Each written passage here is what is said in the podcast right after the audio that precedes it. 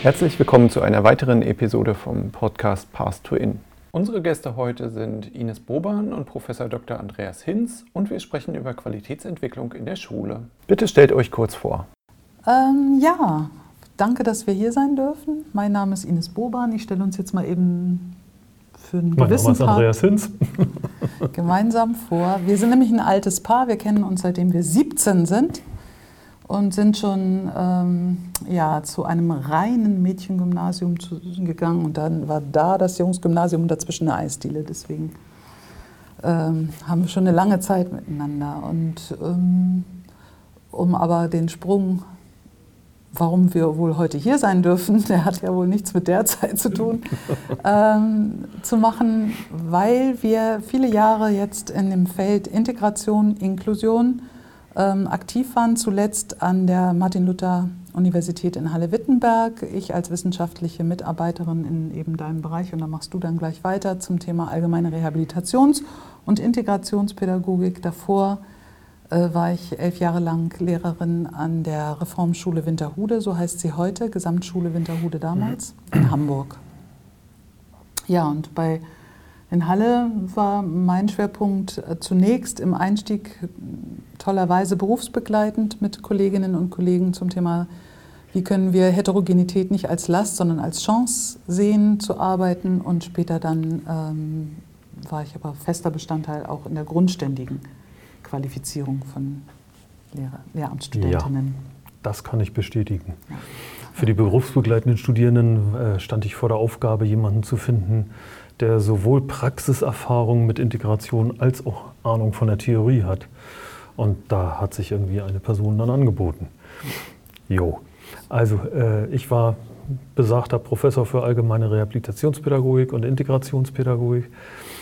Ähm, und seit 1999 äh, in einer Situation, wo am Anfang nicht viel mit Integration war, wo man fast noch jedes Integrationskind persönlich hätte kennen können.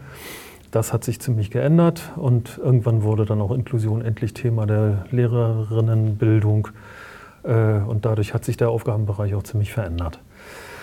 Bevor wir nach Halle gegangen sind, waren wir beide in Hamburg. Äh, ich war 16 Jahre lang in wissenschaftlichen Begleitungen von Grundschulprojekten der Integration, äh, Integrationsklassen äh, im Grundschulbereich und die integrative Grundschule im sozialen Brennpunkt. Und wir haben einfach, würde ich im Rückblick schon sagen, wir haben einfach das große Glück gehabt, diese gesamte Entwicklung von Anfang an mitzukriegen.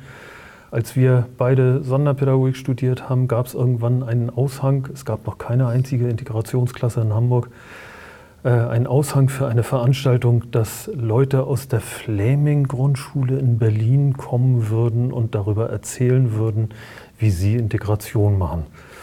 Und von da ausgehend gab es dann in Hamburg auch Eltern, ja, die Elterninitiativen hatten das, äh, diese Veranstaltung organisiert. Und mit denen sind wir in Kontakt gekommen. Und im Grunde seit, seit dem Embryonalstadium der Integration in Hamburg sind wir irgendwie dabei. Und wir hätten uns damals überhaupt nicht vorstellen können, dass das mal so ein Riesending wird. Äh, denn es gibt ja auch so die eine oder andere Reformruine. Da haben vier Schulen irgendwas gemacht und naja, gut, nach zehn Jahren wurde es dann still beerdigt. Ja, davor, beide haben wir unsere ersten intensiven sonderpädagogischen Erfahrungen gemacht in einer Klasse für schwer mehrfach behinderte Kinder. Ich als Zivil Zivildienstleistender und Ines als Praktikantin. Äh, da haben wir mit Kindern zu tun gehabt, die, die bis dahin überhaupt nicht in die Schule durften. Äh, das gab es in den 70ern im Westen äh, sehr deutlich. Da gab es eine Obergrenze, der, nee, eine Untergrenze. Untergrenze der Schule für geistig Behinderte, wer zu viel Pflege brauchte, das ging nicht.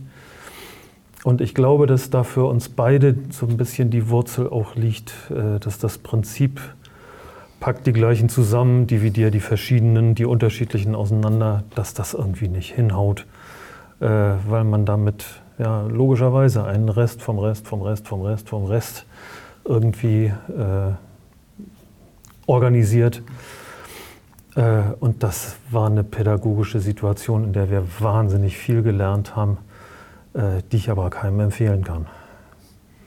Und ja, der Olle Zivi und die Praktikantin sind dann irgendwie in die Inklusion geraten und äh, finden es auch nach 40 Jahren immer noch spannend. Was sind aus eurer Sicht zentrale Fragen, die ihr euch im Bereich Index für Inklusion gestellt habt oder immer noch stellt? Mhm.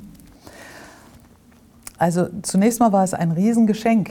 Äh, in Zeiten, äh, also wir waren auf der Tagung in Manchester und 500 Menschen im Plenarsaal, denen wurde der Index für Inklusion vorgestellt. Ich wusste damals noch nichts davon und es war für mich als äh, Praktikerin ein Riesengeschenk, dass da Menschen sozusagen nach dem Output von Schule fragen nicht über den Output von Schülerinnen und Schülern, sondern also wie gut ist eine Schule unter dem Aspekt Menschenrechte und Inklusion und selbst sein können, wer man ist, also Selbstverwirklichungsaspekte der Beteiligten.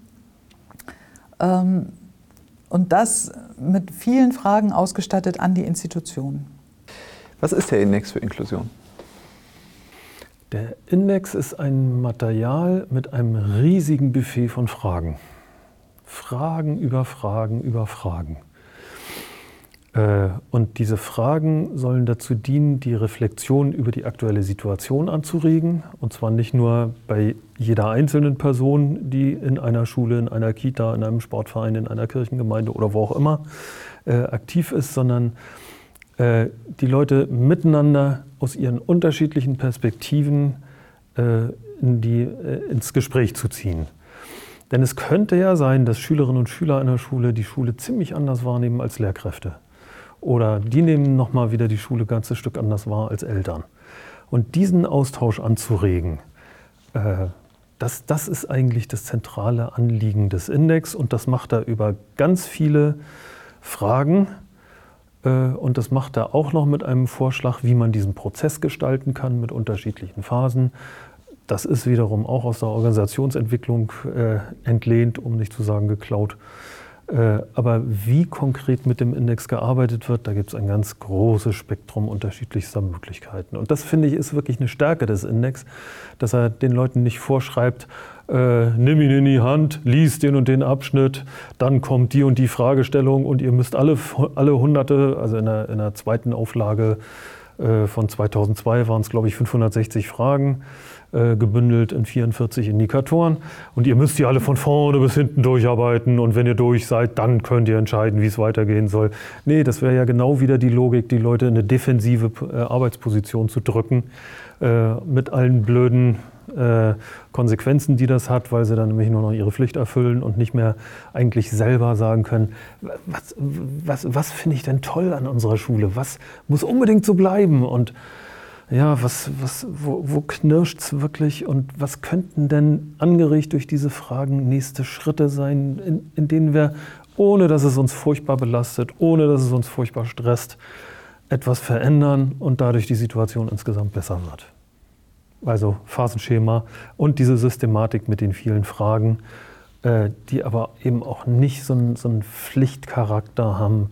Du, wahrlich, ich sage dir, du sollst und wenn du da nicht so und so viele Haken machen kannst, dann bist du eine ganz schlechte Schule.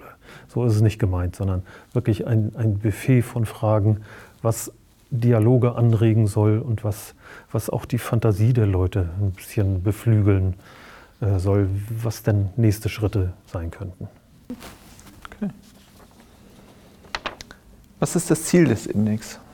Also das Ziel des Index ist, ist den Dialog zwischen allen Beteiligten, möglichst allen, vieler Beteiligter, auf jeden Fall Schülerinnen und Schüler im Fall von Schule, äh, anzuregen, äh, dazu beizutragen, dass sie sich gemeinsam Gedanken darüber machen, was ist uns eigentlich wichtig, was ist unser inklusiver Nordstern. Äh, und inklusiver Nordstern ist, ist so etwas, wo wir eigentlich wissen, da werden wir nie hinkommen, das werden wir nie zu 100 Prozent erreichen, aber das gibt uns eine Orientierung. Das, das kann, uns, kann uns helfen bei der Frage, was ist echt wichtig? Wo wollen wir hin? In welche Richtung wollen wir gehen? Und äh, sein Ziel ist, nächste, dazu beizutragen, dass nächste Schritte geplant werden, dann als Verabredung und dass sie natürlich auch realisiert werden. Also Aktionsplan, äh, wiederum aus der Organisationsentwicklung entlehnt. Äh, und dann dadurch, und, und eine wichtige Erfahrung, die wir auch machen konnten, ist, dass äh, durch die Partizipation, durch die Anwesenheit von Schülerinnen und Schülern kriegt der, dieser Prozess nochmal eine größere Chance, dass er wirklich auch funktioniert. weil im Sekundarbereich dann manchmal mit etwas rotzigem Charme äh, in der Grundschule vielleicht noch ein bisschen lieber die Kinder nachfragen, und was ist jetzt? Ist denn das schon passiert oder wann passiert das? Und äh, ja, häufig, häufig ist es ja so, ne? wir hatten doch schon mal so Schulentwicklungstag und ja, da gab es doch dann viele Poster und die müssen auch irgendwo auf dem Regal liegen, wahrscheinlich mit einigem Staub drauf. Naja, und wenn die Kids dabei sind, dann, dann ist die Chance ein bisschen größer, dass es wirklich auch passiert.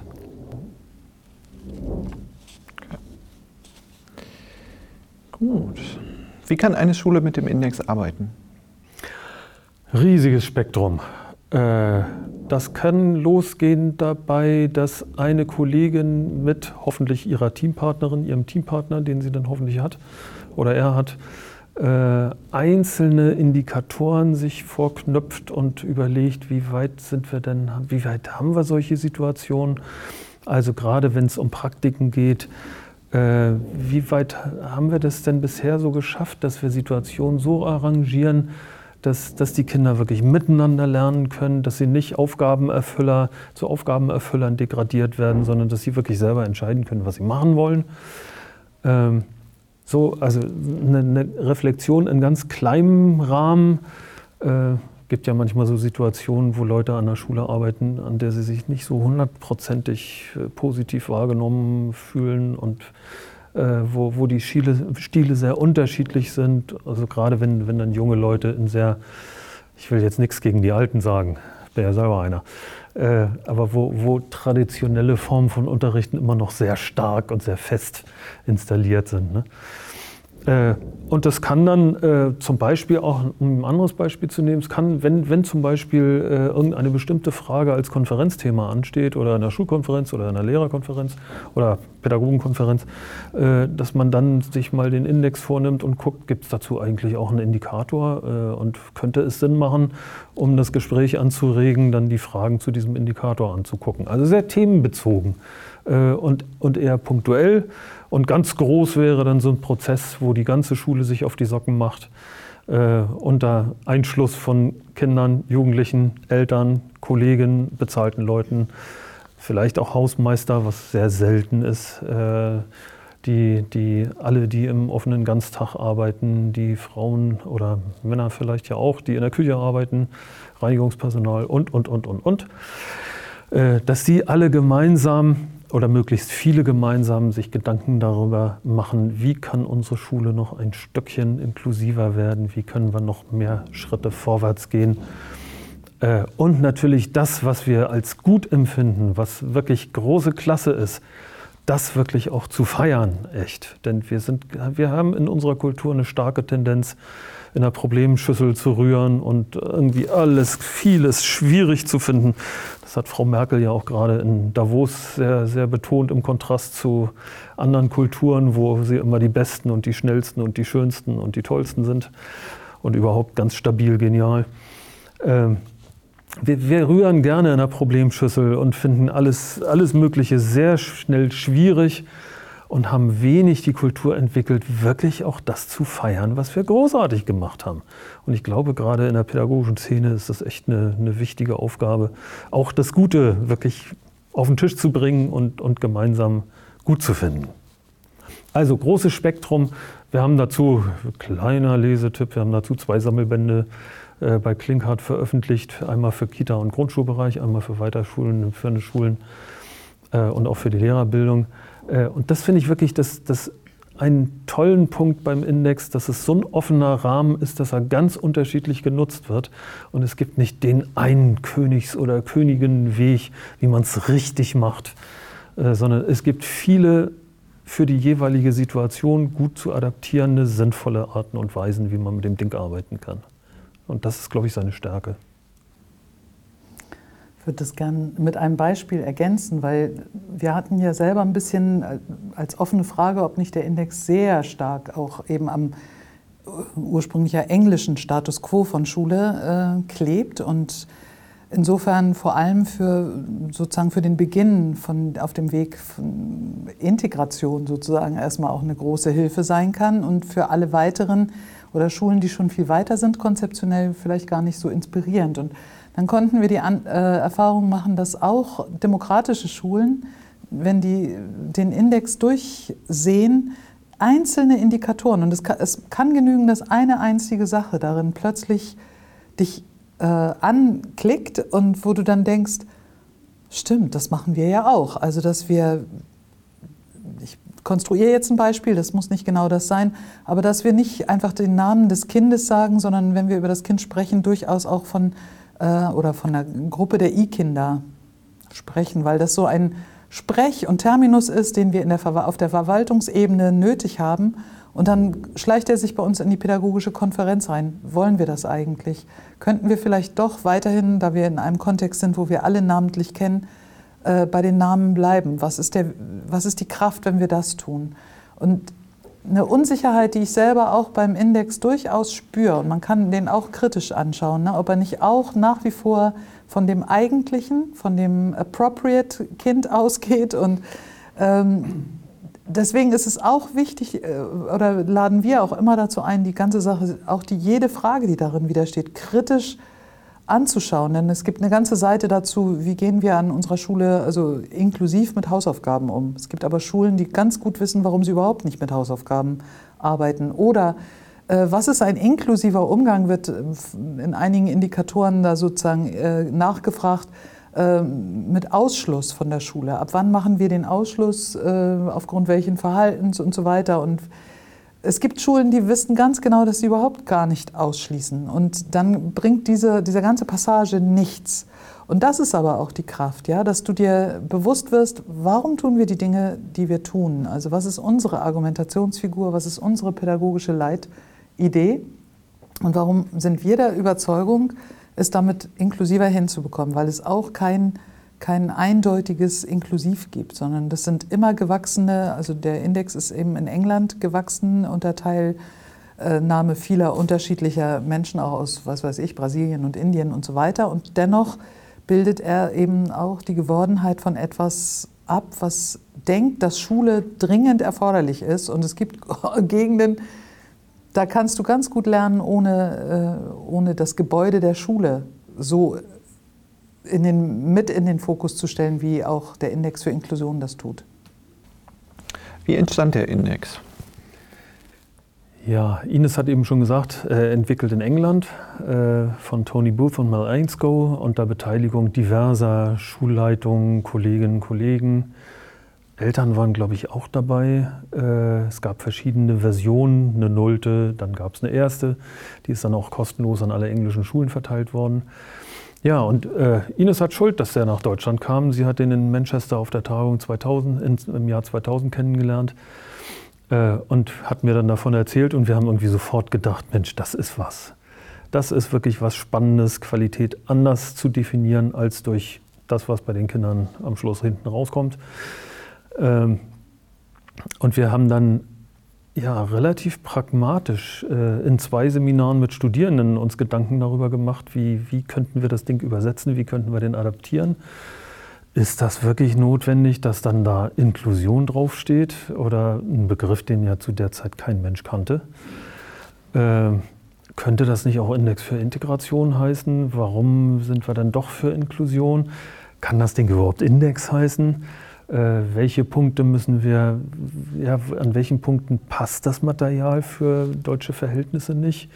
Äh, zum Beispiel dieser, Mensch, ich weiß den englischen Begriff jetzt gar nicht mehr, die, diese Art Aufsichtsrat für jede Schule, wo also äh, Kollegiumsvertreter sind, wo Eltern mit drin sind, wo Leute aus dem sozialen Umfeld drin sind. Das, sowas haben wir ja gar nicht. Äh, wie könnte man das dann entsprechend verändern, sodass es für unsere Verhältnisse besser passt? All solche Dinge haben wir äh, dann mit Studierenden zusammen überlegt und wir haben dann noch äh, eine Runde unsere nullte Auflage an kritische Leserinnen und Leser in allen deutschen Bundesländern, Österreich, Schweiz verteilt. Reaktionen reichten von, boah, toll, endlich gibt es so ein Material, bis zu, um Gottes Willen, das ist ein Burnout-Programm, wollt ihr uns alle fertig machen? Wo, wo, sehr stark dieser deutsche Perfektionismus, das systematische Durcharbeiten und Abarbeiten irgendwie für mich so, so deutlich wurde. Äh, ja, und dann haben wir es bewusst wirklich auch als, als nicht besonders schönes, sondern als schwarz-weiß gedrucktes, gut kopierbares Arbeitsmaterial äh, in die Welt gebracht.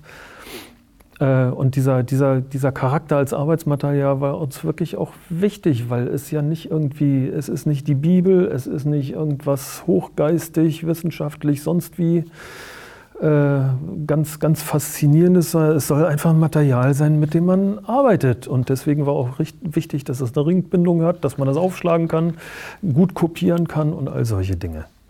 Ja, so ist er entstanden. Und äh, uns war auch wichtig, dass er nicht furchtbar viel Geld kostet. Äh, damals war die Kommerzialisierung im Bildungsbereich noch nicht so weit getrieben wie heute. Heute ist das ja eher ein Mindermerkmal, wenn was nichts kostet oder wenn man bloß die Druckkosten dann bezahlt. Das, das ist damals echt noch anders gewesen. Äh, und uns war wirklich dieser, dieser Charakter als Arbeitsmaterial echt wichtig. Und wir haben auch damals schon gedacht, ob wir nicht eine, irgendwie eine digitale Version davon noch machen können. Aber wir hatten einfach zu wenig Ahnung davon. Wie sollte der Index nicht äh, verstanden werden? Ja, zwei Sachen. Zum einen soll, ist es keine Checkliste, äh, aus der man am Schluss einen Inklusionsquotienten oder einen Inklusionsqualitätsquotienten äh, rauszieht. Herzlichen Glückwunsch, 80 Prozent Ja-Antworten. Ihr seid wirklich eine inklusive Schule. Hier, Stempel drauf, Urkunde, ganz toll. Oder 15 Prozent Ja-Antworten. Oh, ihr seid eine Schule mit inklusivem extremen Handlungsbedarf da braucht es jetzt einen Unterstützungsbedarf. Das ist überhaupt nicht der Sinn der Sache. Äh, und es wäre wirklich auch ein Missverständnis, den, den Index so zu begreifen. Äh, es gibt inzwischen ja auch verschiedene äh, andere Varianten des Index für Kita, für Sport, auch mit weitem Inklusionsbegriff. Und da geht es um Behinderung und nicht viel anderes. Es gibt auch eine für die Jugendarbeit und da sind interessanterweise alle Fragen unter den Tisch gefallen und es sind nur noch die Indikatoren mit einer vierstufigen Skala, auf der man dann ankreuzen kann. Oh, oh, oh, oh, da fragt man sich, ist dann noch der eigentliche Sinn und das die Zielsetzung des Index vorhanden oder ist das schon die reine Karikatur des Index? Also es geht nicht um die Checkliste, es geht nicht um irgendeinen einen Wert, der dann, ne, Inklusionsquotient. Äh, und das ist die, die, eine, die eine Sache, wie er nicht verstanden werden sollte. Und die andere ist, es ist keine Bibel mit 560 oder inzwischen 1200 Geboten. Wahrlich, ich sage dir, du sollst. Darum geht es nicht.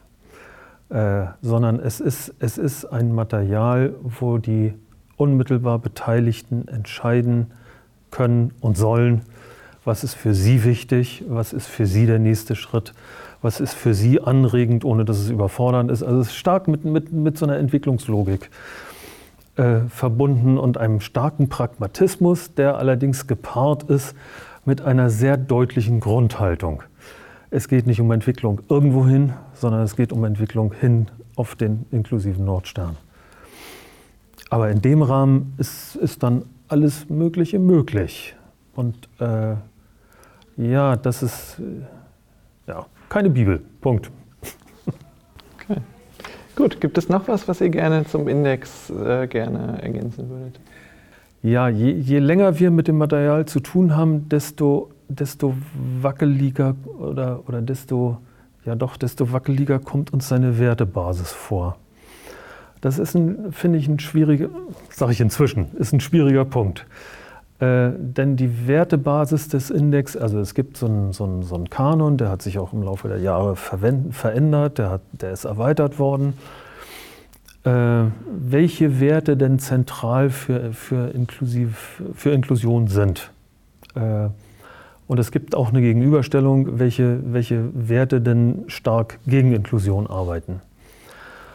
Da steht keine theoretische Fundierung dahinter, da steht kein, kein, keine Idee dahinter, wie, wie das begründet ist, sondern es ist sozusagen eine Sammlung, die sich irgendwie im Laufe von Jahren entwickelt hat. Und da kommt das, was Ines vorhin schon gesagt hat, dann auch genau rein. Ja, und eine Kollegin aus Mexiko sagte, Liebe muss da drin sein. Aha. Äh, fehlt da was, wenn Liebe nicht drin ist? Ist das eine sinnvolle Ergänzung? Und so hat, haben sich diese Werte dann äh, entwickelt. Schönheit. Schönheit. Schönheit, aber nicht im Sinne von Brigitte machen sie das Schönste aus ihrem Typ, sondern die Schönheit von Situationen. Äh, aber allein, dass ich das dann erklären muss, was damit gemeint ist, macht vielleicht auch ein bisschen schon den Problemgehalt deutlich. Und ich finde, dass, dass die Wertebasierung einerseits ein, ein oder mit, mit der starken Basierung auf Werten einerseits äh, die Gefahr entstehen kann, dass da Dogmatismus schon auch irgendwie ziemlich Raum greift. Also doch dann irgendwie etwas biblisch. Da sind es dann nicht die 1200 Gebote, aber immerhin die 16, die nämlich die Werte sind. Äh, und, und wo das Bewusstsein auch verloren gehen kann, äh, dass, dass ja Wertsetzung ja immer nur vorläufig und ein vorläufiger Konsens von Leuten in einer bestimmten Situation sind. Äh, und dass auch das auf eine Art ein Living Document ist und sich verändern wird. Und äh, gerade bei, in, in, Gesellschaften, in denen es nicht die eine verbindliche Wertebasierung gibt, sondern in der unterschiedliche Werte äh, auch, ja, auch miteinander in Konflikt geraten können. Äh, da finde ich, ist, ist so, eine, so, so, eine Tendenz zu Dogmatismus im Sinne von, und jetzt sage ich euch mal, was für euch wichtig ist. Äh, das ist eine schwierige Sache. Auf der anderen Seite könnte es aber auch, also ich, ich, man könnte es ja auch überkompensieren nee, Werte, das ist irgendwie gar nicht so unsers und äh, nö, wir, wir, wir, das ist doch alles sowieso beliebig. Das ist doch eine Frage der konkreten Entscheidung vor Ort und auch nur für zeitlich begrenzt. Also so eine, so eine, so eine Beliebigkeit, das kann es auf der anderen Seite auch nicht sein. Und wenn dann ökologische Fragestellungen reinkommen, da kann es schon gar nicht mehr beliebig sein. Also ich, ich finde, diese Wertebasierung ist wirklich eine ganz schwierige und, und labile und fragile Angelegenheit, äh, die die verschiedene äh, Gefahren mit sich bringen kann. Äh, sich ganz davon zu verabschieden, ist irgendwie auch schwierig. Ja, äh, vielleicht ist es ein bisschen kontra im Kontrast zu dem, was Ines gesagt hat. Selbst demokratische Schulen finden dann die eine oder andere Frage, die für sie irgendwie auch doch nochmal spannend ist. Ich glaube aber generell schon, dass, dass der Index eher an den üblichen Status quo anschließt, äh, was ja auch Sinn macht. Äh, und ja, dass, dass beispielsweise solche Schulen wie demokratische Schulen nicht so das riesige Anregungspotenzial dadurch haben. Äh, was aber, was mich an dem Punkt ein kleines Stückchen beruhigt ist, äh, ich habe mal irgendwann, wir, wir, haben häufig so ein, so ein Verfahren, relativ schnelles Verfahren genutzt äh, mit Kollegien, mit, auch manchmal mit, mit Kindern dabei, mit Eltern dabei wo wir einzelne Indikatoren verteilt haben und die Leute dann, oder wenn es eine große Gruppierung war, alle Indikatoren verteilt haben, die Leute alle diagonal gelesen haben und dann nach 20 Minuten äh, sich austauschen sollten, was sind denn die Fragen, wo ich so das Gefühl habe, oh, das würde mir von diesem Buffet richtig gut schmecken, das, das wäre ein Schmankerl, wie die Österreicher so schön sagen. Äh, und ich habe das dann immer mal aufgeschrieben von allen möglichen Situationen in verschiedensten Schulen, Grundschulen, weiterführenden und, und, und, und. Und siehe da, es sind immer andere Sachen.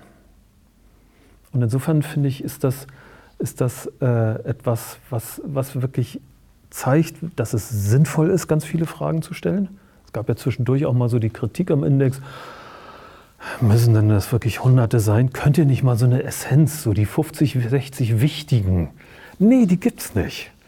Weil in unterschiedlichen Situationen unterschiedliche Dinge als nächste Schritte attraktiv sind. Und insofern ist das gut, dass das Buffet so groß ist. Und äh, es haben eigentlich, irgendwie hast du dann doch recht, Ines, es hat eigentlich bisher noch jede Schule und jede, jede Konstellation von Leuten irgendwas gefunden, was, wo sie gesagt haben, oh ja Mensch, das könnte echt was sein. Vielleicht auch nicht von ungefähr hat der Index am Ende ja immer drei Lehrpunkte und dann kann jede Schule auch sagen, nachdem wir das alles gelesen haben, da ist nichts für uns dabei, aber bei uns ist das und das, weil das immer auch dann inspirierend damit reingeht. Und insofern findet man da schon was. Es ist einfach die, die, das Geschenk, was er einem macht, ist, dass die Mikroebene so durchleuchtet wird auf so viele Mikroprozesse und das sich jemand hingesetzt hat und sich die Arbeit gemacht hat, da können wir immer noch Danke für sagen. Wir mussten es dann nur übersetzen. Mhm. Ne? Vielen Dank für das spannende Gespräch und auch vielen Dank fürs Zuhören.